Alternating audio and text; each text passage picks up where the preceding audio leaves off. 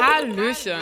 Es ist schon wieder 17 Uhr und Zeit für FOMO. Was habe ich heute verpasst? Heute ist Mittwoch, der 21. September 2022.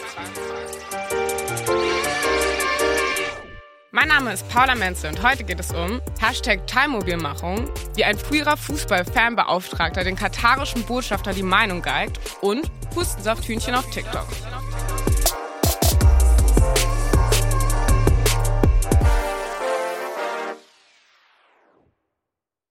This episode is brought to you by Shopify. Forget the frustration of picking commerce platforms when you switch your business to Shopify, the global commerce platform that supercharges your selling wherever you sell. With Shopify, you'll harness the same intuitive features, trusted apps, and powerful analytics used by the world's leading brands. Sign up today for your $1 per month trial period at shopify.com slash tech, all lowercase. That's shopify.com slash tech. Welcome, welcome, liebe Homies. Lasst uns durchstarten mit dem ultimativ schnellen Timeline-Recap. Erstens, Hashtag Teilmobilmachung trendet gerade auf Twitter und ist gefühlt überall. Klingt kompliziert, dahinter steckt diese News. Russlands Präsident Wladimir Putin hat gerade die sofortige Teilmobilmachung angekündigt. Das bedeutet konkret, dass sich nun 300.000 Soldaten bereit machen und Stück für Stück eingezogen werden. Es geht bei der Teilmobilmachung um alle, die bereits eine militärische Grundausbildung haben. Und die bekommen dann nochmal ein Militärtraining, bevor sie in die Ukraine geschickt werden. Laut Putin, um Russland zu verteidigen. Das bedeutet eine neue Eskalationsstufe im Angriffskrieg. Also echt, echt dramatisch für den Krieg in der Ukraine und wirklich scary darüber nachzudenken, was das noch bedeuten könnte. Zweitens, von den News über die Amazon-Arbeitsbedingungen haben wir, glaube ich, alle schon mal gehört, oder? So, jetzt hat Amazon versprochen, in den nächsten zwei Jahren 5000 Geflüchtete anzustellen und ihnen in den USA ein Meaningful Employment zu ermöglichen. Sie möchten so die Immigration in die USA unterstützen. Bisschen ironic, wenn man sich nochmal die ganzen Skandale rund um die Rechte der ArbeiterInnen bei Amazon vor Augen führt. Aber okay, ich glaub's, wenn ich sehe. Drittens. Ein oberstes Gericht hat jetzt entschieden, dass unsere Daten nicht einfach so gespeichert werden dürfen. Die Vorratsdatenspeicherung verstößt nämlich gegen EU-Recht, wurde festgestellt. Oh my, what a surprise. Die Daten, die zum Beispiel aus Chatverläufen von uns gesammelt werden, dürfen nur unter strengen Voraussetzungen gespeichert werden, sagt der Europäische Gerichtshof. Viertens. Der Adam Levine-Tee wurde soeben noch hotter. Wenn ihr gestern FOMO gehört habt, wisst ihr ja schon, dass sich eine angebliche Affäre von ihm auf TikTok zu Wort gemeldet hat. Er hat in seiner Instagram-Story nun alles bestritten. Na klar, nur ein bisschen da geflirtet. Alles Klärchen Bärchen.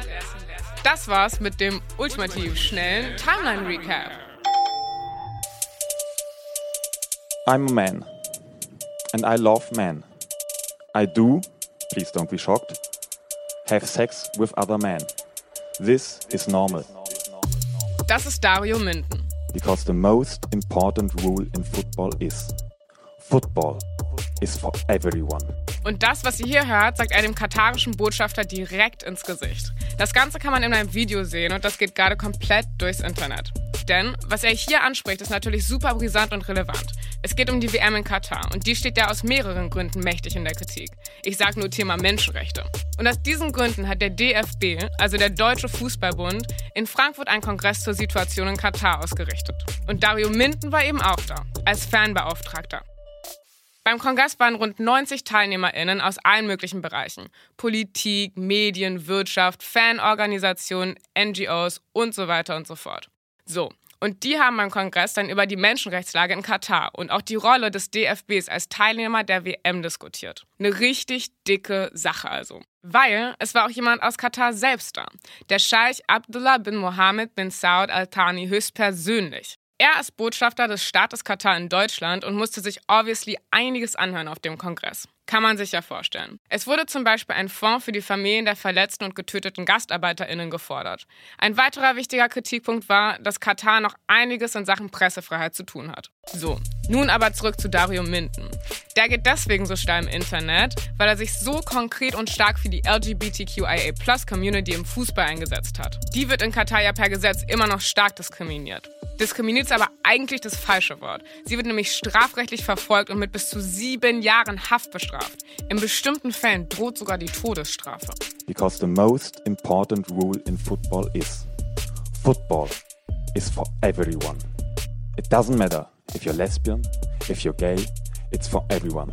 for the boys, for the girls, and for everyone in between. So, abolish the death penalty. Abolish all the penalties regarding sexual and gender identity. Yes, Mr. Minden, yes. yes Nach yes, dem ganzen yes, positiven Feedback hat Minden das Video, by the way, nochmal auf Twitter geteilt und dazu geschrieben, ich kriege so viel positives Feedback zu meinem Vortrag. In Klammern Thema Katar-WM. Als Fanvertreter bei dem DFB gestern. Von Herzen, danke. danke, danke, danke. Wir verlinken euch das Video auch nochmal in den Show Notes. Leutis, es ist wieder Zeit für ein Sip of the TikTok Tea.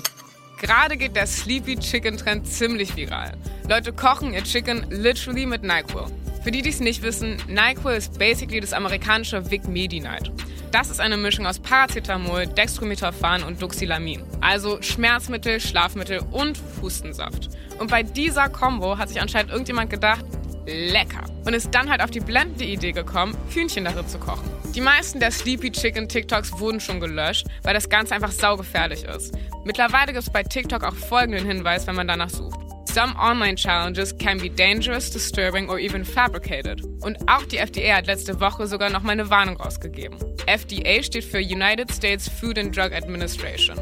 Ungefähr das amerikanische Bundesgesundheitsministerium also. Stellt euch mal vor, Karl Lauterbach müsste euch erzählen, dass ihr euer Chicken nicht in Hustensaft braten sollt. Basically haben die gesagt, dass Medikamente kochen eine richtige Schrottidee ist, weil sich da erstens die Eigenschaften des eigentlichen Medikaments verändern, Außerdem muss man das nicht mal essen, um sich damit Schaden zuzufügen. Auch wenn man die Dämpfe einatmet, kann das schon Schaden anrichten. Der Begriff NyQuil Chicken wurde auf TikTok schon gesperrt und eigentlich sollte man dazu keine Videos mehr finden können.